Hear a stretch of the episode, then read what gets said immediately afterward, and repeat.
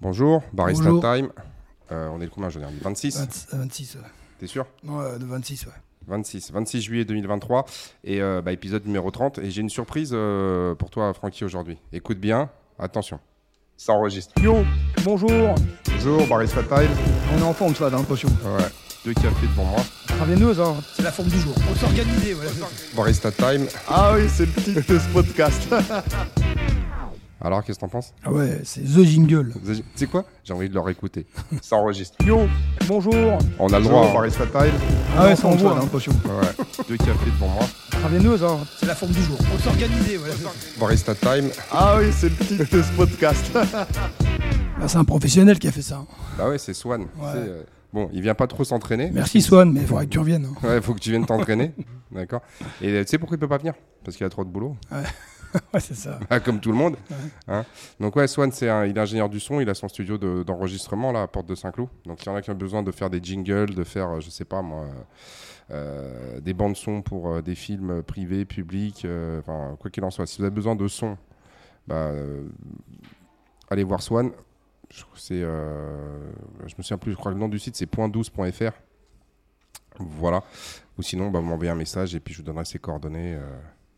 Il est disponible. Tu sais, une fois, Swan, il m'avait fait un truc, c'était euh, c'est à l'époque quand on avait fait une vidéo. Bon, la vidéo, elle est kitsch de dingue. Tu sais, c'est une des premières vidéos qu'on avait fait pour faire la promotion de, de Gavroche pour les entreprises, pour tout ce qui est team building et tout. Mm. Et donc, moi, j'avais fait un texte et euh, à, à l'époque, j'étais pas équipé comme aujourd'hui. J'essayais d'enregistrer, le son était dégueulasse. Et, et, euh, une fois, il y avait euh, Swan, il m'avait vu. Il était passé, il m'a vu, m'a vu bosser sur un, sur un fichier son. Il me dit Ouais, mais qu'est-ce que tu fais Donc, quand je discute, il me dit Ah, mais Tu sais, moi, j'ai un studio d'enregistrement. Tu veux, je peux, tu passes, t'aide. Je fais Ok, cool et tout. Donc, je suis allé chez lui on avait enregistré le truc, mais euh, ouais, pareil, on n'était pas convaincus, tu vois. Mais moi, je pense qu'en fait, c'est tout le projet, il était, euh, il était mal monté, mais peu importe. C'était les premières vidéos qu'on faisait. Et euh, t'avais. T'avais. Swan, il me fait Ouais, t'inquiète, laisse-moi, je vais, je vais retravailler ton. Je, je vais le retravailler Le ton truc, ouais. ouais. Et il m'envoie, genre deux ou trois jours plus tard, il m'envoie, il me fait Tiens, euh, qu'est-ce que t'en penses? Moi, j'écoute, le, tu sais, j'écoute. Et en fait, il avait demandé à un des gars qui venait faire, parce que lui, il fait beaucoup de jingle radio, tu sais, les pubs pour les radios que t'entends. Ah ouais. euh, et donc, euh, il les enregistre. Il y en a beaucoup qui sont enregistrés chez lui, tu vois. Enfin, je sais plus pour quelle euh, radio il fait. Et donc, euh, tu sais, quand les mecs ils disent, euh, tu sais, ils font les, annonces pub et tout ça. Et là, moi, je balance, tu sais, Gavroche Corporate Solution ou je sais plus quoi, là. Et là, j'entends la voix française de Bruce Willis. Ah ouais.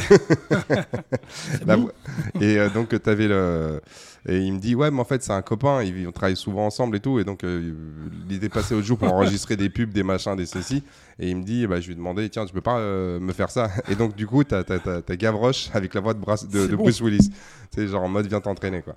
Voilà. Mais on l'a jamais sorti parce que la vidéo, enfin, peut-être qu'on le mettra un jour euh, en mode archive euh, pour Ouais. rigoler. Mais c'est vrai que, ouais, elle était super kitsch. Mais bon, eh, il faut bien commencer quelque part. hein. C'est clair. Ouais, sinon, par rapport, tu sais, hier, on parlait de l'histoire de si on boit trop d'eau. Donc, j'ai Ouais. regardé, donc c'est euh, l'hyponamétrie. D'accord. Et euh, ouais, c'est ce que, c'est ce que je t'avais dit, c'était le fait de si tu bois beaucoup d'eau. Alors, il y en a, ils disent que c'est à partir de 4 litres par jour. Il y en a qui disent, à mon avis, ça dépend aussi de ton gabarit. Tu vois, si tu fais 40 kilos ou si tu en fais Ouais, 100, bah oui. euh, ouais. ça va pas être la même chose. Et euh, donc, du coup, le problème, bah, c'est que ça dilue trop le sang, et notamment le sodium qu'il y a dans le sang, et ça pose des problèmes, justement, euh, bon, euh, tu sais, genre pour, pour, euh, toutes les fonctions euh, vitales. D'accord. du corps pour euh, faire ça, tu vois. Mais encore une fois, on parle de hier, on parlait de mythes. Moi, ce matin, euh, en venant, euh, en venant ici, tu sais, j'écoutais, j'écoute souvent la radio, j'écoute France Info, comme dans Training Day, tu sais. Ouais, bah ouais. tu sais, dans Training Day, quand il fait, voilà, tout ça, c'est 95% des mensonges, mais j'aime bien parce que ça me divertit. Et ben, puisque tu veux pas me laisser prendre mon café tranquillement, eh ben, divertis-moi. Et il racontait que justement, il parle de la santé et euh, à un moment donné, il parle de justement cette limite euh, fatidique euh, ou euh, miraculeuse des 10 000 pas par jour. Ouais. Et donc, ils expliquent qu'en fait, c'est ça, c'est que c'est une société qui avait. euh, euh, japonaise suite aux Jeux Olympiques de, de Tokyo, Tokyo. là. Ouais, Tokyo, je sais plus c'était quand. 2012, non? Non, non, non, ça c'est 2022, là, les, les derniers, mais les premiers, c'est, je crois, je me souviens plus. Attends, c'est euh, 60, c'est Rome, 64, ça doit Ah, être Tokyo, longtemps, euh, 68, c'est Mexico, je pense. Bon, peu importe. Et, euh, et donc, il expliquait qu'encore une fois, c'est un mec qui a décrété les 10 000 pas par jour parce qu'il avait fait, une, il avait fait, je sais plus, un, il avait fait un challenge ou un truc là, mais il avait balancé les 10 000 pas. Ouais. Et en fait, le, le- le chiffre des 10 000 pas, il apparaît dans aucune publication, euh, publication officielle de l'OMS ou de n'importe quel institut de santé. Et donc, encore une fois, ça te démontre Ouais, que j'ai- l'histoire des, des, des Il y en a un qui a sorti ça et. c'est exactement ça. C'est Il y a un gars qui sort un truc, les gens, ils trouvent ça pertinent, Pourquoi On ne sait pas. Et en fait, ça se, ça se propage. Donc en gros, le truc, c'est 1964, a priori. Ouais, Tokyo, je pense que c'est 64. Ouais. Et depuis 64, donc là, là, ça veut dire ça fait 60 ans plus tard, on est toujours en train de te dire qu'il faut faire les 10 000 pas par jour pour être en bonne santé. Ouais, 64, ouais. Ouais. Tu vois? Et euh, il disait que pour le moment, il y avait un débat scientifique qui était encore en cours parce Ah ouais. qu'il y, avait des- il y avait des personnes qui expliquaient que c'était difficile de déterminer. Ils ont compté, non? Non, mais mais maintenant c'est facile. de- Les gens, ils ont Ouais, des téléphones, truc, ils ont des, ils ont des montres, Ouais, c'est tu sais, vrai. qui font podomètre et tout ça. Mais ils avaient regardé euh, quel- combien fallait faire de pas. Et la problématique, c'est qu'un pas, c'est pas le même en fond, tu sais, genre selon les personnes. Bah non, ça, L'impact métabolique, euh, tu sais, genre d'un pas est pas le même. Donc, il y a certaines études qui disent qu'à partir de 4000 pas, euh, tu commences à avoir un, un effet euh, bénéfique. Il y en a qui disent que c'est 7000. Et ça, c'est en tout cas ce que dit euh, la, la, la- la- apparemment l'OMS, c'est qu'il faut euh, viser environ 7 ou 9 heures d'activité, je crois entre 5 et 9 heures d'activité modérée euh, par, euh, par semaine. Donc les activités modérées, c'est euh, quand ce que, en fait, tu es capable de tenir une conversation. En gros, euh, Ouais, tu vois ce que je veux dire, c'est Ah, vachement physique comme truc. oui, mais ça, c'est vraiment le seuil minimum Ouais, ouais. pour prétendre avoir une santé correcte.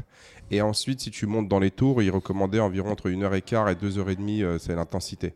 Bon, je te l'explique, euh, tu viens une fois chez Gavroche, euh, T'as fait ta semaine. t'as fait ta semaine. Non, mais c'est un peu ça, quoi. Mais après, tu vois, moi, je regardais un, un cancérologue l'autre jour qui s'appelle Thierry euh, Bouillet. Bouillet, c'est un. il- tu sais, genre, il, a, il a créé une, une association qui s'appelle le CAMI.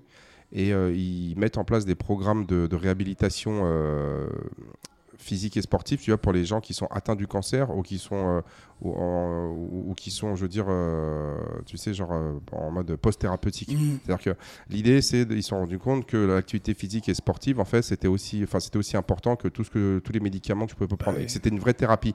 Et donc, ce monsieur, ce docteur, tu vois, il t'expliquait que l'effet bénéfique du sport, pour faire simple, au niveau cellulaire, euh, au niveau, si tu veux, des, des- des enzymes qu'il va activer, Ouais. eh ben, va avoir une, euh, un effet, on va dire, protecteur qui va durer environ 72 heures, 48-72 heures. Donc, il disait qu'il fallait minimum trois fois par semaine. D'accord.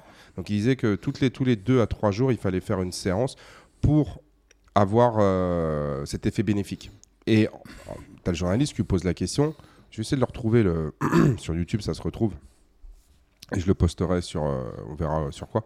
Et donc, euh, il lui pose la question, d'accord, mais euh, quand vous dites euh, activité sportive, vous dites quoi? Et donc, il dit, bah, nous, aujourd'hui, on, utilise un système de classification de l'intensité qu'on appelle des MET-heures. MET, donc c'est équivalent euh, métabolique. Donc, c'est équivalent métabolique de la tâche par heure. Et donc, il disait qu'il fallait être, euh, fallait visiter les 8-9 minimum. Les 8-9 minimum, c'est tu joues au football. Ouais. Genre, tu, vas, tu, tu, tu fais un match de foot, tu es à 8-9. Et il disait que c'est plus tu montais. Genre, il disait, ouais, mais tu peux monter, genre, si tu montes à 18, c'est encore mieux. Ouais, plus tu montes, mieux c'est, quoi, finalement. Et du coup, moi, ça je me suis intéressé à la question et j'ai découvert un truc c'est qu'il y a une enzyme qui s'appelle euh, les, les sirtuines. Et en fait, ces enzymes-là, elles ont un effet, elles ont un effet euh, en termes de prévention et de, de longévité euh, pour la cellule. En fait, c'est une sorte de, comme je veux dire, c'est une sorte de d'enzyme qui a tendance à réparer, à prévenir les, les dommages causés à la cellule. Et donc euh, les sirtuines, bon, encore une fois, là, je suis, au début de mes, de mes recherches, donc euh, peut-être que je vais dire deux trois bêtises, mais globalement, c'est il y a un effet protecteur des sirtuines au niveau des cellules. Et ce qui, ce qui va activer euh, l'activité des sirtuines, c'est le NAD. Et le NAD, en gros, quand tu fais du lactate, t'en produis à plein. Donc quand tu fais un Metcon où tu es ultra essoufflé, eh ben, tu vas produire énormément de NAD. Le NAD, c'est encore une fois, je- c'est c'est, euh, c'est un, nom barbare, euh, nucléotide, euh, Ouais. adésine, je sais plus quoi, machin, désigre. euh, en gros, il intervient dans le cycle du, du lactate et il va aider, en fait, si tu veux, à tamponner l'acidité de la, euh, tu sais, qui, qui est dans la cellule. Et donc, plus tu as de NAD, plus les sirtuines vont être activées. Mmh. Donc en gros, plus tu vas t'entraîner de manière intense, plus tu vas activer ces sirtuines. Et tu vas avoir a priori cet effet protecteur. Et il y avait un autre, euh, il y a- et, euh, un des chercheurs là, c'est un chercheur belge qui s'appelle le professeur Eric Verdun. Il a fait sa thèse, euh, apparemment c'est vraiment c'est sa thèse et c'est son cœur de, de la recherche, c'est sur les sirtuines. Et il t'explique que euh, bah, c'est vachement important de, bah, justement de, de- de les stimuler. Et a priori, il y a aussi quand tu fais tu sais, genre des jeûnes intermittents, il expliquait que ça pouvait avoir un effet. Le problème du jeûne intermittent, c'est que c'est assez controversé Ouais. aujourd'hui. Et euh, moi, j'ai pas encore eu le temps de vraiment lire toute la controverse et de m'intéresser vraiment au truc, mais Après, ouais, j'ai vu. Et moi, j'ai lu un truc là sur le jeûne intermittent. Il y a, y a euh, le professeur Salman là, qui est pas mal. Enfin, il a des trucs. euh, Il, il- a des trucs des fois assez euh, qui sont assez clairs. Il te dit que de faire un jeûne intermittent sans prendre trop la tête, toi, c'est c'est de c'est de manger à, de finir d'arrêter de manger à 20 heures, toi. Et tu, euh, tu dors donc. Et le matin, tu te lèves, tu, tu, tu déjeunes pas en fait. Tu bois juste de l'eau, du thé, euh, Mhm. jusqu'à midi en fait. Ou du café comme nous Ou du café, ouais. Jusqu'à midi. Ouais. Et à partir de midi, tu peux, tu peux manger jusqu'à 20h. Ouais. Et après, euh, tout le reste du temps, tu manges pas. Ouais, mais moi, ce que je t'ai dit, le. Sans se prendre la tête, quoi. Ouais, c'est pas un le jeu- truc euh, trop le compliqué. Mais mais après. le, le jeûne intermittent, en fait, c'est très simple. hein, Ouais. c'est tu sautes le petit déjeuner. Ouais, voilà. Ouais, mais après. Ah oui, non, mais, mais mis, de face, il y, a, y plein de gens Oui. qui le font, tu vois. Mais encore une fois, euh, le, le problème des régimes, encore une fois, c'est que les régimes, c'est comme j'ai expliqué hier, c'est beaucoup d'argent. Ouais. Et donc chacun y va de sa, de, Ouais, ouais. de- de sa découverte, de son truc. Et après, il y a la manière dont les gens l'interprètent. Le pro- euh, jeûne intermittent, je regarderai un petit peu, mais c'est aussi c'est tous les protocoles qui sont mis en place. ouais. faut regarder aussi ce que les gens y mangent. Si tu fais un jeûne, après, un je, jeûne- oh, je suis d'accord, tout dépend de, ta situation. Et si tu fais un jeûne intermittent avec du cassoulet ou avec, je veux dire, tu sais, tu, tu fais genre des salades grecques avec, euh, voilà, ou du méchoui brocoli, tu vois, au hasard, ben, je pense que ça va pas être la même chose. Donc, euh, sur l'histoire de la nutrition, euh, moi, ce- je- je- c'est- lorsqu'on fait les petits séminaires, là, les petits ateliers d'information, moi, je leur dis toujours, quand vous regardez tous les régimes, il y a une constante qui revient, c'est la maîtrise des calories, Ouais. c'est-à-dire de ne pas manger trop de calories que, Ah oui. que ce que vous dépensez. Bah oui. Et donc là, le professeur Eric Verdun, il dit aussi, c'est maintenir, on va dire, un déficit calorique, parce Mhm. qu'un Bah oui. déficit calorique, apparemment, ça va aussi euh, avoir euh, un, effet activateur sur, les, sur ces enzymes-là, les sirtuines, tu vois. Mais que tu crées ton déficit calorique en mangeant une fois par jour ou en mangeant des petites quantités toute la journée, je ne suis pas convaincu que ça a vraiment une importance. Ouais. Pourquoi? Encore une fois, là, on avait discuté la dernière fois de, tu sais, de la révolution industrielle. La révolution industrielle a changé la manière dont on mange. Parce que tu manges avant d'aller à l'usine, tu manges lors de ta pause à midi et tu manges quand tu rentres. Ouais. Donc on est rentré dans cette logique de trois repas par jour euh, avec la révolution industrielle. Quand tu vas dans d'autres pays, euh, notamment quand tu vas dans les pays asiatiques, alors je sais plus si c'est aussi vrai aujourd'hui, parce que moi je je suis pas allé souvent, le seul pays asiatique que je suis allé voir c'est la Chine. Et donc euh, je je vais pas, mais d'après ce que j'ai pu en lire, ce que j'ai pu en comprendre et ce que les gens m'ont raconté, c'est que tu as des gens qui mangent toute la journée. C'est en fonction de s'ils ont faim ou s'ils n'ont pas faim. D'accord, ouais, mais bah après j'ai lu, euh, j'ai vu que euh, manger toute la journée c'était pas très bon, se disant parce que ton corps il a pas le temps de, de- ton estomac est tout le temps en train de travailler en fait. Ouais, possible, mais bon, après bon, est-ce que c'est tout, dépend après c'est au cas, au cas par cas. Enfin je sais pas.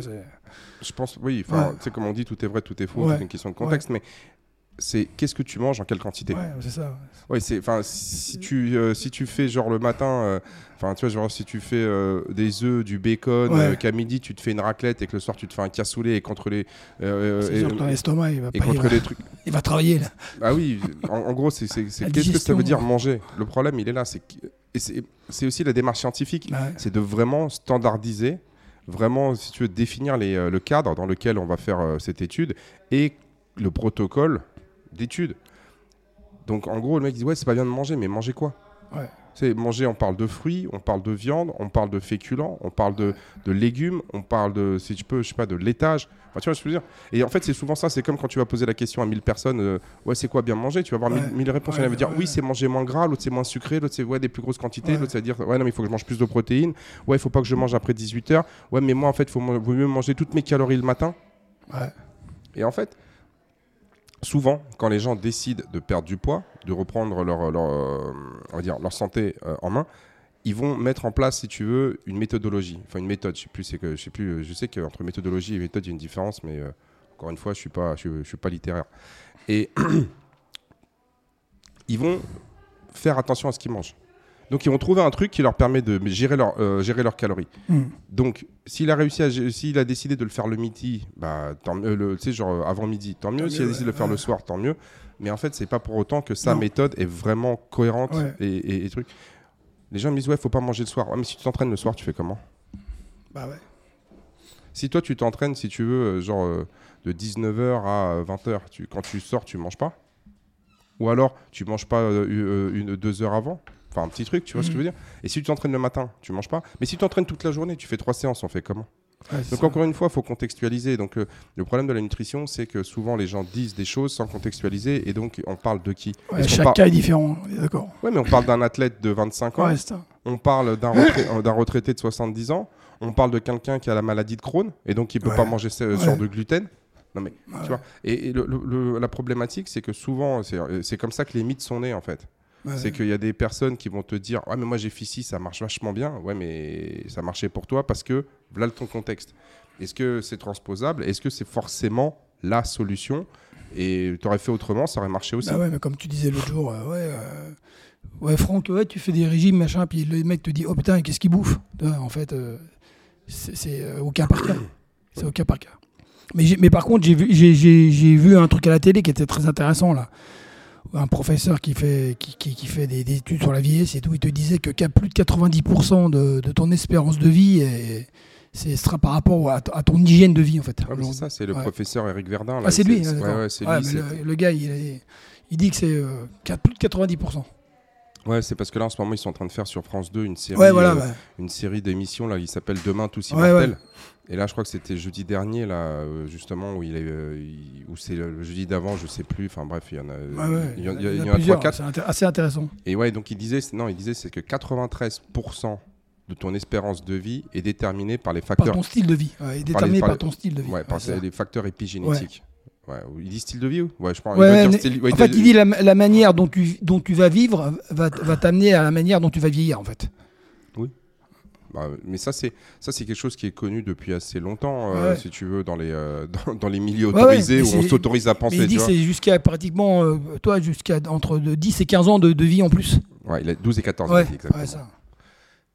Écoute, moi, je l'ai dit souvent aux gens, c'est que comme ils disent ouais, mais faut, ouais, mais faut vivre. J'ai fait écoute, c'est toi qui choisis. Ouais, c'est que tu vas faire tes apéros, tu vas faire tes nuits blanches avec tes potes.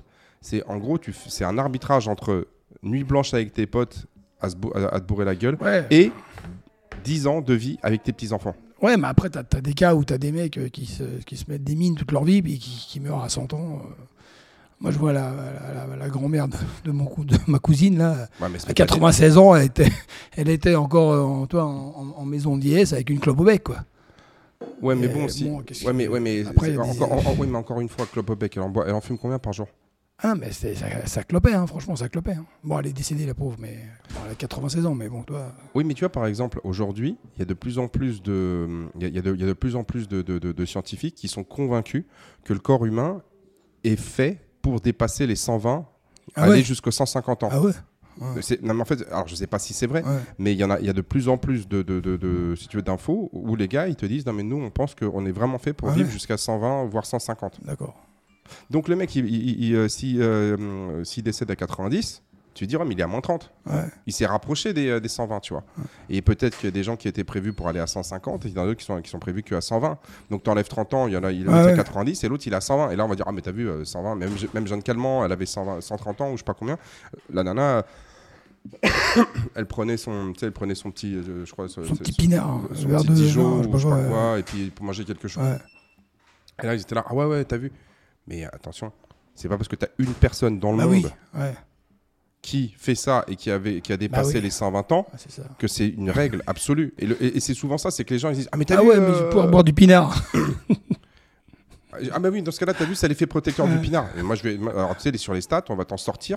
Je vais te sortir Ah oui. 99% des gens qui, euh, genre, qui meurent prématurément s'ils ont ce comportement de vie. bah oui, Et on va t'en trouver une bah bien sûr. qui va, qui va défier les lois de la, tu sais, les, euh, les lois de la, de la nature. Et là, tout le monde dit Ah bah oui, mais t'as vu, euh, Ouais. c'est- des conneries. C'est ce qu'il dit toujours mon, mon copain, qui est mon, mon- mon médecin traitant. C'est voilà, c'est- c'est c'est l'exception. On, on parle que de l'exception en même temps. Mais oui, mais c'est Oui, parce que, encore une fois, c'est le sensationnel. Oui, voilà, tu parles que de c'est le, sensationnel- c'est le Tu sensationnel. parles pas de, de- Comme voilà. on disait hier, c'est Ouais. le sensationnel. Donc toi, tu es là, tu dis Ah ouais, mais t'as vu, elle est- ouais, c'est son secret, euh, c'est parce Ouais, qu'il ouais, picole. ouais. Mais regarde, espèce d'abruti. Regarde tous les gens qui picolent autour autour de toi, ils sont Ah morts oui. à 65 ans. Ah oui. De, de cirrhose, de cancer, de machin. Et, et en fait, c'est comme lorsque les gens ils me disent Ouais, mais moi je vais aller, moi je cours pour me remettre en forme. Moi je leur dis Mais les statistiques sont contre toi, faut le savoir. Ouais, mais tout le monde court. Oui, mais tout le monde court, Ouais. mais les stats sont contre Ouais. vous. C'est-à-dire qu'aujourd'hui, dans la littérature, c'est clairement établi que les gens qui courent plus de 17 à, à 17 à, à 20 km, je crois que c'est 18 km ou 17, un truc comme ça, par semaine, tu augmentes tes chances de te blesser Ouais, de l'ordre de 89%. On sait que tu vas te blesser dans les 6 à 12 mois. ouais. Tu as 89% des gens qui vont se blesser dans les 6 à 12 mois. On le sait, statistiquement, ça a été établi. Et même le gars qui à la base du mouvement de la course, Kenneth Cooper, qui t'a expliqué dans 68 dans son bouquin Aerobics, en 80, je crois que c'est 7, 87, dans un, en fait, tu as, un livre qui est sorti, je crois, 83-84. Il y a un médecin qui a dit euh, le, mythe de l'exercice, tu vois. Et donc, il remettait, euh, il remettait en question, euh, si tu veux, la thèse de, de Cooper. Il disait, ouais, tout ça, c'est n'importe quoi. Et donc, euh, il y a une interview de, de, de- de Kenneth Cooper dans, dans le New York Times, je crois. Et le gars, il t'explique que, ouais, effectivement, les gens qui ont fait exactement ce que je leur ai dit, bah, j'ai plein de. Ah non, mais il y en a plein qui sont morts de, de crise cardiaque à 55 ans. Ah ouais. Donc, en fait, il explique qu'il faut faire attention. C'est qu'il faut faire attention aussi à son alimentation, à pas perdre de Ah, poids, arrêter la clope et tout ça.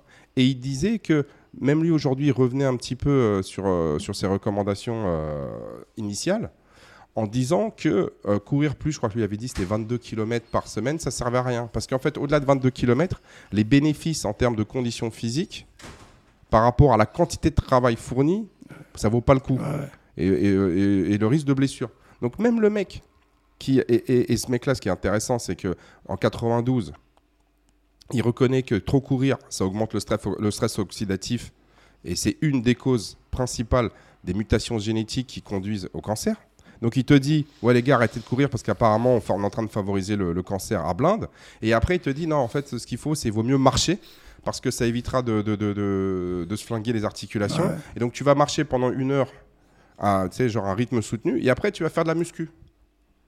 Donc même le gars qui est à l'origine de tout le Il a mouvement, changé de. de- oui mais en bon scientifique, Bah le ouais. gars il est parti Il sur une hypothèse, truc, il s'est rendu compte qu'il a fait quelques erreurs, il a corrigé, Ouais, ouais. il a avoué son, genre ses erreurs, mais non, les gens, ah bah non mais non, mais c'est comme l'histoire des 10 000 pas de, euh, de Tokyo. Ouais, pareil. Là aujourd'hui, on te dit ah ouais les 10 000 pas et t'as toutes les montres, les Apple machin, les, 10 les 000. smartphones, ils te disent ouais faut faire 10 000 pas, objectif 10 000 pas. Et donc c'est pas du tout, il y a rien dans la science. Mm. T'as un autre monsieur qui s'appelle Blaise Pascal, euh, ouais je crois que c'est Blaise Pascal il s'appelle. Euh, c'est un, il- un mec qui vient du Québec et qui avait créé la clinique du coureur. Donc c'est un kinésithérapeute et donc euh, il avait beaucoup de cou- il s'est intéressé aux coureurs parce que lui aussi fait de la course et beaucoup de coureurs, tu vois genre qui se blessaient donc il a commencé à étudier pourquoi les gens se blessent blablabla blablabla. Et euh, et il y avait un, il y avait une conférence à Lausanne.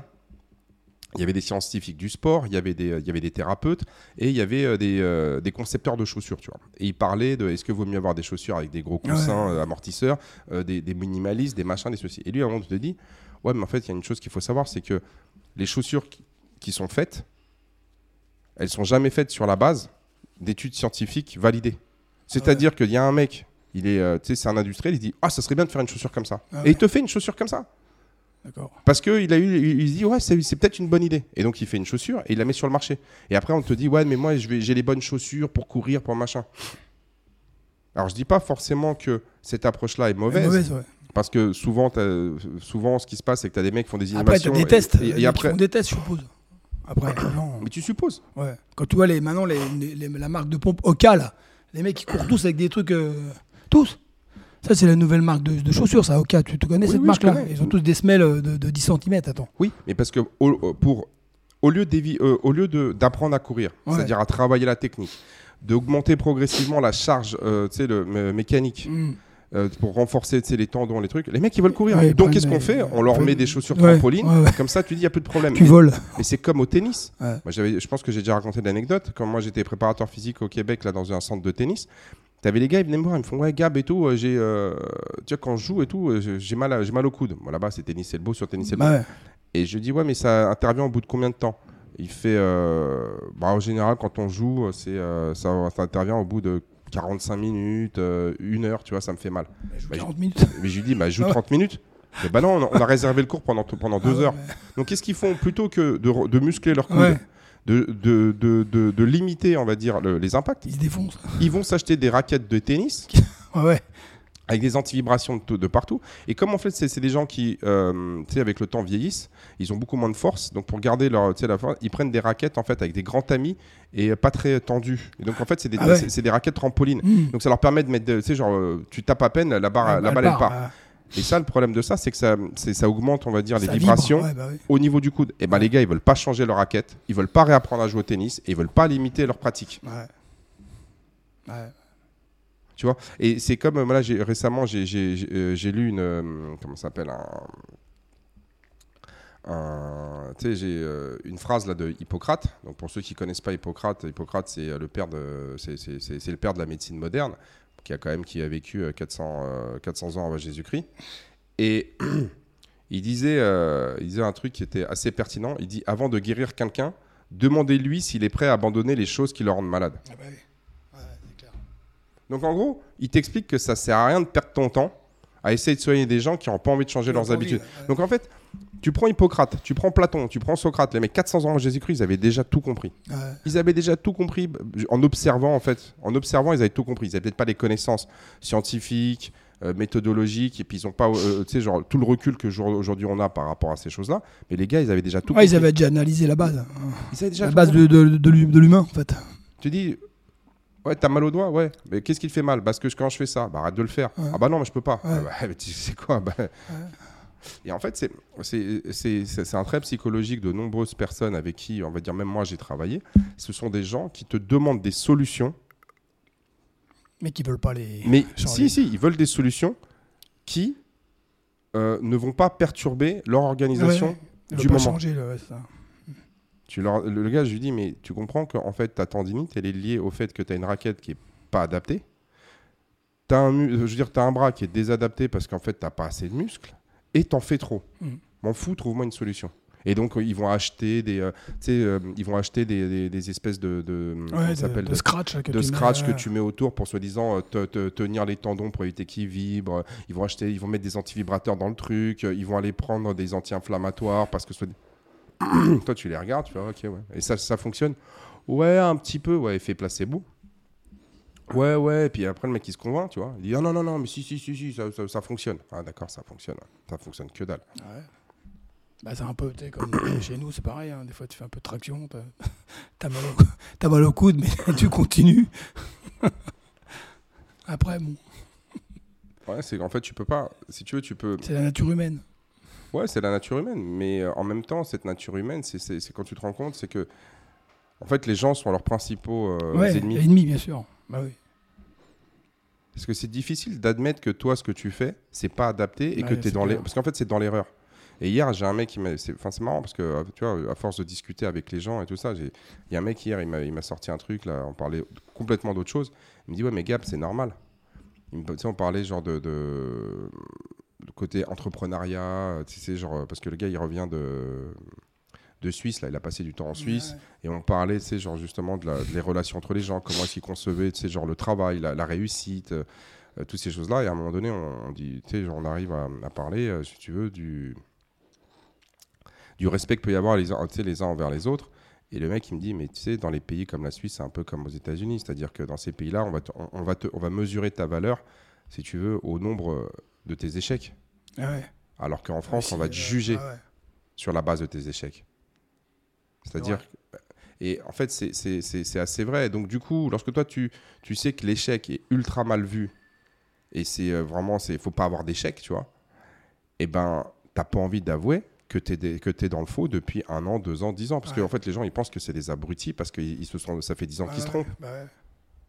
Alors que, bah non, en fait, c'est encore une fois, on a une rationalité limitée, on fait du mieux qu'on peut avec ce qu'on a. Mais Et toi, tu pensais bien faire. Mm. Et quand quelqu'un te dit non, mais là, tu es dans le faux. Alors, au lieu de. Je dis pas qu'il faut écouter tous les gens qui vous disent que vous êtes dans le faux. Mais écoutez ce qu'il vous raconte. Et ensuite, analysez ce qu'il vous a dit. Allez vérifier. Essayez ouais. de. de euh, euh, Et au besoin, tu corriges Ouais. s'il y a lieu de. et, et essaye d'évaluer si c'est pertinent dans ton cas, si effectivement, potentiellement, tu es dans l'erreur. Et s'il y a besoin, change. Ah ouais. C'est pas comme- très grave. hein. Non, c'est pas très grave, c'est pas très grave. Mais c'est comme euh, lorsque toi tu apprends une nouvelle langue, il y a plein de gens qui disent Ah ouais, non, non, mais moi j'ai peur, non, mais Ouais, ouais, je comprends un peu, mais bon, non, mais je vais, je vais, je vais, je vais dire des bêtises. On s'en fout. ouais. T'es obligé de dire des bêtises pour apprendre. Regarde, regarde les enfants, ils baragouinent. Ils baragouinent jusqu'à l'âge de 4-5 ans. ouais. Et ils disent, ils disent des bêtises, ils- enfin, on s'en fiche. Et c'est comme ça que tu apprends. En fait, apprendre, c'est une, une succession d'échecs jusqu'à ce que tu y arrives. Hmm, Bah oui. Mais ça, beaucoup de personnes ont du mal. Et, là, et toi, quand tu es, obèse, que tu es en prédiabète, que tu es en pré-syndrome métabolique, en fait, tu es en échec. t'es en échec. Tu dois accepter et changer ça. Ouais, tu dois apprendre à. Peu importe, tu vois, j'avais un gars qui me dit ouais mais bon tu vois moi mon problème c'est quand j'étais petit c'est ma mère elle me gavait, elle me donnait à bouffer ceci, elle me devait de à bouffer. ça. Je fais mec t'as 50 ans, Ouais. ça fait 25 ans minimum, voire 30 ans que tu vis plus chez ta mère. Mm. Maintenant que tu as compris que, euh, que ta mère elle te nourrissait de manière euh, inadaptée, Change. mais pourquoi est-ce que tu continues à- Ça fait 30 ans que tu pleurniches, tu dis c'est la faute de ta mère. C'est à toi de changer et de faire ce qu'il y a à faire pour améliorer. Ouais, c'est clair. Ouais, mais non, mais parce que tu sais, là, je vais, je vais, je, re- je descends la voir la, semaine prochaine. Arrête, arrête. Tout le temps Ouais. des excuses, tout le temps tu peux pas. Ouais, mais j'ai du stress. Mais on a tous du stress. Ouais. Et donc, tu arrives à ça. Et puis, la, la- la finalité, c'est quoi? C'est que cette personne-là, ah bah mince, j'ai développé un cancer. Bah oui, ça fait 30 ans que tu es en train de l'entretenir. Comme, euh, comme disait, je sais plus qui, c'est, genre, euh, en gros, c'est soit tu nourris la maladie, soit tu nourris ton Ouais, corps. ouais. Mais admettre tout ça, c'est difficile pour la plupart des gens. Et donc, du coup, tu as tous ces mythes. Tu as tous ces mythes qui arrivent, qui te disent Ah, mais si je fais 10 000 pas par jour, je vais sauver la vie. Ah, ouais, mais bon, écoute, si je mélange pas, euh, si tu, Ouais. tu sais comment dire Ouais, non, mais moi, si je mange pas le matin entre 8h30 et 9h45, en Ouais. fait, c'est bon. Tu sais, c'est comme ils disent Ouais, mais parce que le matin, en fait, tes hormones sont comme ci, tes hormones sont comme ça. Ouais. Tu crois vraiment que du temps, on était chasseurs-cueilleurs? On se prenait la tête avec les hormones on se prenait la tête avec est-ce qu'on va manger à, 2h, à 4h. Les mecs, ils mangeaient quand ils arrivaient à attraper ouais. quelque chose. Bah, en fait, je crois que c'est la base. hein. Quand t'as faim, faut manger. ouais. Et puis si t'as si pas faim, faut pas manger. Enfin, je sais pas. C'est ça paraît- Moi, ça, me- ça me paraît tellement évident. Si je regarde pas l'heure, tiens, j'ai faim, bah, je mange. Oui, mais il y a une autre chose, c'est qu'aujourd'hui, la nourriture joue le rôle de palliatif émotionnel. Ah oui, bah après. c'est un doudou. Oui, mais enfin, après, t'es pas obligé de bouffer de la merde. Tu, tu peux manger euh, un fruit, tu peux manger sainement. T'es pas obligé d'aller manger euh, un pain au chocolat ou d'aller manger. Parce que les gens, c'est ce qu'ils font. Une chocolatine. Voilà, les gens, c'est ce qu'ils font quand ils ont faim. Ils vont aller, ils vont aller acheter un truc, euh, genre une sucrerie pour, euh, pour essayer de. euh, Oui, mais après, pour leur défense, quand les gens sont pas sensibilisés à ces, euh, aux problèmes que, ça, que, que, que- que pose la surconsommation de sucre, ouais. ben, tu sais, ils prennent ce qu'il y a. Mm. Moi, j'ai, quand j'ai travaillé tu sais, dans les salles de fitness, dans les entreprises, tu te balades dans les, dans les étages, d'accord? Et il y a que des distributeurs de sucre. Ouais, c'est vrai, mais c'est vrai. C'est vrai. tu vas dans les stades, tu vas dans les stades, tu sais, genre, euh, nous, on était, on était petits, on, jouait, on faisait du foot, du, du basket, de Ouais, la natation. que des, que des que des euh, ouais, distributeurs de sucre. Ouais, puis maintenant, il y a du champagne dans les salles de sport. Bah voilà, il y a du, maintenant ils mettent du champagne dans les salles de sport, tu vois. Et donc du coup, t'es es, là, tu te dis, euh, ouais, en même, ils sont responsables, mais d'un autre côté, Ah ouais. t'es dans un environnement où tout te pousse Ouais, à vrai. consommer. Tu te balades dans la rue, t'as des odeurs de bouffe dans tous les sens. Enfin, Ouais. à Paris en tout cas, je sais pas Ouais, dans les bah, autres villes. a- Et donc t'as as, le kebab, t'as le- t'as les sushis, t'as le- t'as la pizza. Ouais, c'est clair. T'es constamment, on va dire, euh, tu sais, c'est- c'est- en fait, c'est- t'as l'impression, tu sais, genre, c'est le diable, C'est quoi. que ça. ouais. T'es tenté du matin au soir de bouffer des cochonneries. Ouais, Et comme les gens, tu vois, ils sont, ils sont stressés et que le sucre va avoir un effet, on va dire, tu sais, apaisant, Ouais, bah ouais. parce que ça va te permettre de libérer de la dopamine et d'avoir de, tiens, sensa- de ouais, sensations de on a bien-être. parlé de ça, ouais, c'est clair. Oui. Et donc, du coup, c'est comme une drogue, en fait. Et donc, les gens vont chercher du, du sucre pour combattre le stress et avoir ce palliatif émotionnel, ce chose-là. Mais beaucoup, be- Ouais, be- mais enfin- beaucoup ne sont pas même conscients de, Ouais. de- de ce mécanisme-là. Mais t'as une différence entre manger un carré de chocolat et une tablette. Non, mais c'est impossible, en fait. Ah bon? C'est en fait enfin moi c'est pareil c'est à dire que si jamais tu mets une- une- je veux dire euh, la tablette de chocolat Ouais. pas- peut être sûr qu'elle va y passer parce qu'en fait plus tu manges en fait ça appelle euh, fait c'est vraiment enfin euh, peut-être qu'il y a des gens qui sont moins sensibles que d'autres mais tu as, certaines personnes en fait c'est que la dopamine que ça va te produire en fait cette sensation de bien-être elle, elle hein. elle est elle décuplée ouais mais c'est vachement dur tu vois il y, Ouais. avait une étude, je crois que c'est une étude britannique où ils se sont intéressés. Ils, ils- ils- ils prenaient des gens, ils les mettaient, on va dire, en. Tu sais, euh, ils les faisaient jeûner plusieurs, euh, genre un jour ou deux. Et là, ils leur mettaient sous le nez un gros gâteau au chocolat ou une pomme. Mhm. Et en fait, ils, ils étudiaient, tu sais, ils mettaient les trucs là sur la tête, et ils étudiaient, tu sais, le, le cerveau et tout ça pour voir comment, tu sais, les signaux qui se baladaient dans la tête. Et ils se sont rendus compte que les gens, ils allaient aller vers le gâteau Ouais, au bah, chocolat. ouais, Pourquoi. Parce qu'en en fait, tu vas créer un signal de détresse Ouais, et, tu, et toi, naturellement, tu vas aller vers l'aliment le plus calorique. Bien sûr. Donc, toi, tu sais qu'il y a plus de calories dans le gâteau au chocolat que dans la pomme, tu vas aller vers le gâteau au chocolat. Et en fait, ils expliquaient que c'est le cerveau reptilien, donc en fait, c'est l'instinct vraiment le truc, euh, tu sais, genre, euh, le pauvre en toi, c'est un instinct de survie. C'est mec, tu viens d'être deux jours en déficit, voire restriction calorique, on a besoin d'aller chercher des calories. Donc, Ah tu vas là. Et c'est très, très, très difficile de lutter contre ça. Et les gens avec qui je discute, euh, de perte de poids et on essaie de les amener à, à mieux à gérer ça, la première règle, c'est tu vides ton appartement de toute cochonnerie. Ouais, ouais, c'est clair. Parce que tu vas te réveiller, euh, tu vas te réveiller le, genre en pleine nuit, euh, je sais pas, tu as fait un mauvais rêve, tu as mouillé les draps, tu as besoin de réconfort. Tu vas, tu vas aller chercher du sucre. Tu vas pas te mettre, tiens, je vais me faire un brocoli, je vais cuisiner des brocolis et je vais me faire un petit steak grillé, euh, un, un petit, euh, je veux dire, un steak de saumon euh, à la plancha. Ouais. Tu veux du sucre tout de suite. tu te fais la tablette de chocolat. Donc, une des solutions que moi je leur dis, c'est de créer des, des, des comment ça s'appelle, des Tupperware Ouais, voilà. de bouffe toute prête. Tu peux faire des œufs, tu peux faire euh, des carottes râpées, tu peux mettre euh, des brocolis. Une escalope de saumon, comme ça, euh, Non, quand mais- t'as faim, tu, tu, Non, tu sors le. Ouais, tu, peux, tu peux avoir une escalope de poulet tu sais, Ouais, que, que, sûr. que, tu as fait en carré, ouais, des choses sûr. comme ça. Et tu peux te créer, on va dire tout de suite, en moins de, en moins de 3 secondes, tu te fais une salade. Ouais, ouais, bah oui. Tu vois, tu peux. Il y, a- il y a aussi une des, un, un des trucs qui, qui, qui fonctionne bien, c'est pour éviter de surmanger quand tu commences à cuisiner, c'est de bouffer une endive, une carotte. Parce que du coup, tu vas, accé- tu, tu, tu, tu vas activer, on va dire, les processus liés à l'appétit. Donc tu vas manger, en plus tu vas être obligé de la mastiquer. C'est marrant, mais nous, on fait ça naturellement. c'est- incroyable. Oui, mais, mais encore une fois, toi tu le fais Ma naturellement. femme, avec la... elle nous- épluche une carotte. Ouais, mais tu vois, ça, toi, tu sais pas pourquoi. Toi, tu le fais, mais en fait, ça, ça, ça va te permettre, un, euh, de jouer sur, ton, sur, euh, sur ta sensation de satiété. Ouais, parce ouais. qu'en fait, entre le moment où tu commences à manger et le moment où tu as la sensation de satiété qui arrive, il y a à peu près il y a un délai. Mhm. Ça va être 15-20 minutes, ça dépend un petit peu des gens. Mais donc, toi, si avant l'effet de satiété, tu as mangé genre 4 burgers, Ah bah c'est sûr. bah, tu te retrouves euh, rapidement. On en- mange un cinquième. Ouais, tu... non, mais non, non, en fait, c'est toi sûrement, tu te rends pas compte, mais tu as trop mangé. Ouais, bah ouais, c'est clair. T'as trop mangé et t'es euh, t'es là, t'es plein, après tu te sens pas bien et Ah tout ouais. ça. Alors que si tu commences à cuisiner, toi tu fais, tu sais, genre ton endive, ton car- ta carotte, puis après tu te poses et tout, t'as déjà, on va dire, envoyé ton, de- le, euh, un signal au cerveau comme quoi on est en train de manger. Ouais. Et donc à un moment donné, t'as le système, t'as- t'as- t'as la sensation de faim qui va s'installer plus rapidement et tu dis ah bah, bah, finalement j'ai pas faim. Ouais. Donc ça c'est des, des petits trucs qui permettent de maîtriser la faim.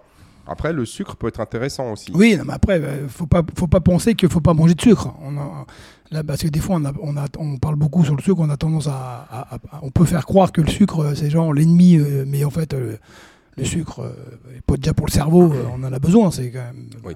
En fait quand on parle de sucre, on parle gé- généralement de sucre raffiné. voilà, Tu sais, c'est soit le, ce qu'on appelle le, le- le- sirop de, tu sais, le sirop de maïs. glucose, je sais pas quoi. voilà. là. En fait, non, le glucose. En fait, Non. ce qu'il faut. Alors, tout ce qui est. Quand on parle de sucre, en fait, on va dire hydrate de carbone. Ouais. D'accord? Et en fait, toi, quand tu bouffes des hydrates de carbone, il y en a, il y a des, ce qu'on disait, c'est les complexes, les simples et ceci. En fait, c'est juste, en fait, c'est des molécules qui vont être attachées ou pas ensemble. Mm. Et donc, il y en a qui sont ultra raffinés.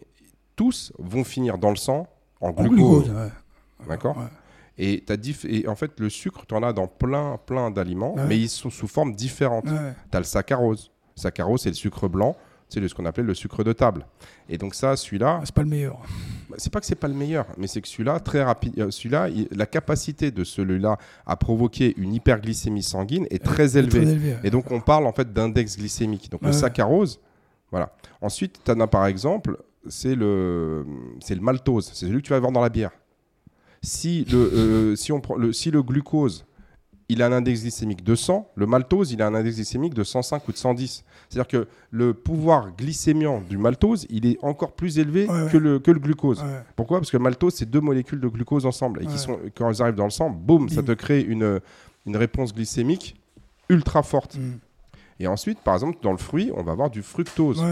Mais le sucre que tu as dans le lait, ça s'appelle du lactose. Lactose, bah D'accord? Donc du coup, et après il y a le aussi, il y a le comment s'appelle, euh, t'as, le galactose. Enfin, tu vois, en fait, tout ce qui est ose, c'est un sucre, Ouais. c'est un hydrate de carbone. Et donc du coup, par rapport à ça, donc le problème, c'est pas tous les sucres qui sont mauvais. C'est euh, il y a des sucres qui vont provoquer des, des glycémies, on va dire plus euh, plus importantes, des, des pics de glycémie. ouais. Le pic des gly- de gly- qu'est-ce- peu importe ce que tu manges, c'est une demi-heure après ton, ton, ton repas, tu vas avoir un pic de glycémie. C'est pour ça tu sais, que lorsque toi tu vas faire les prises de sang, on te dit ouais venez à jeun. ouais. Ouais, à jeun, Et ouais. puis des fois, il te dit bon maintenant va manger, et Ouais, reviens une demi-heure plus tard, et on fait comme ça, on voit, on, on- on- on- voit comment est-ce que ton, ton, ton corps il gère ça. Ça. Et donc, suivant ce que, suivant ce que tu fais, tu vas aller chercher différents types de sucre. Tu es en train de faire un marathon, tu vas les sucer, là, les gels ultra sucrés. Rapide, ouais, ouais. Bah, Parce que tu as Ouais. besoin d'avoir des. de- de- Direct. de- t'as besoin de, de glu- de glucose tout de suite. Mm. Mais dans ta journée, quand tu travailles, que tu bouges pas, Ouais. t'as pas besoin de créer des, pics de glycémie. Euh, si toi tu viens de faire un, gros entraînement, tu t'es fait une heure, tu t'es déchiré dans tous les sens, tu as vidé tes stocks de glycogène. Et donc le glycogène, c'est la manière dont le sucre est stocké dans le, euh, dans le muscle. Et ben, si toi tu as vidé tes stocks de glycogène, tu peux bouffer du sucre blanc. Et ben, tu vas recréer tes, tes stocks de glycogène. Ouais, ouais. Sauf que tes stocks de glycogène pour un athlète de haut niveau, on va être quoi 1,5 kg, 1,7 kg dans tout le corps. Tu vois Donc 1,7 kg, 1,7 kg, quand tu les as, quand, quand, vidé tout ça, le mec il peut se manger 400 grammes de pâtes. Bah ouais, ouais.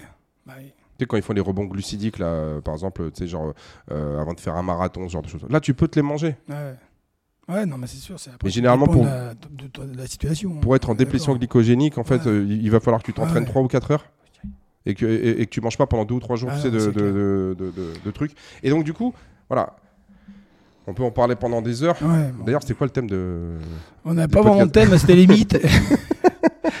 les mythes, et puis euh, on est parti sur des. Voilà. Les mythes, les mythes, c'est ça. Il y a une histoire sur la mythe. Ouais, ouais, il y a les mythes. ouais. Mais bon, en même temps, moi j'étais content, tu sais, on avait le jingle et tout, Ouais. euh, je me suis enflammé, Ouais, quoi. on, va, on aller travailler maintenant, malheureusement. Ah, on va aller travailler, mais euh, ouais, en fait, ouais, bah, c'est quoi le, le thème C'était quoi? C'était improvisation? Non, mais on a, on a continué un peu dans le. Dans, dans- par- on a continué dans le. Dans les. Dans, le. Merde. Hier, on, a, on avait com- commencé à- Ah, les mythes, sur les mythes. On a continué aujourd'hui, quoi. Ouais. En fait, ouais, c'est a un peu, ouais, c'est l'i- l'idée, c'est encore une fois, c'est toutes les informations qui La circulent. continuité, quoi. Voilà, de- ouais, Ouais, c'est toutes les informations qui circulent. Ouais, parce qu'on entend des trucs, si tu veux, euh, le soir, le lendemain, puis d'un coup, le matin, t'as envie d'en parler, quoi. Ouais, moi je te dis, moi c'est ce Mais matin, ça, qui m'a- voilà. ce qui m'a frappé, c'est 10 l'histoire 000 des 10 000 pas, pas. voilà, c'est c'est ça. 10 000 pas. C'est- C'est encore un mythe. Moi je savais pas, honnêtement, j'ai appris ça bis. ce matin. Ouais, Mythe ouais. bis, voilà. Voilà, c'est euh, l'histoire des 10 000 pas. Tu te rends compte qu'encore une fois, c'est un mec qui a eu l'idée. Mais c'est comme l'histoire de la glace pour, contre les blessures. On en parlera une, de- Ouais, une, bah, une- une autre fois. Mais pareil, c'est un mec un jour, il s'est dit tiens, je vais mettre de la glace. Et puis, ah ouais, ouais, on va tous mettre de la glace. On Et ça, c'est un truc de dingue. prochain. euh, Voilà. Bon, de toute façon, on aura l'occasion. On, est Ouais, là, on est ouais. tous les matins et pour le moment, on est, on est à blinde de café. Voilà. Et tu sais quoi?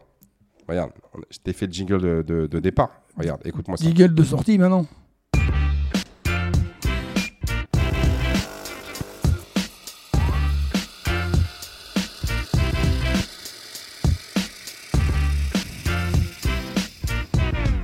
Et voilà. Ah, c'est beau. Café qui coule et tout. Ah bah, écoute, euh, on- euh, Swan, euh, il connaît son Merci. Swan. Voilà, donc en, en mode post-scriptum, Alors à demain. alors. on a pas mal d'invités qui vont arriver ces prochaines semaines. Donc si vrai. vous voulez venir discuter avec nous, il va falloir commencer à, à réserver en avance. C'est vrai. hein. Parce que là, on a, on a un calendrier, un planning qui est, qui est, qui est chargé. Et encore, c'est les vacances. Ouais, c'est ça. T'imagines, à partir de septembre, octobre, oh là là là là, va falloir s'y prendre Ouais. six mois d'avance pour réserver sa place. Sur ce, passez une bonne journée. Bonne journée. Hashtag va bien. Puis à demain. Et euh, on se dit à demain. Ciao, bye. Au revoir. Ciao.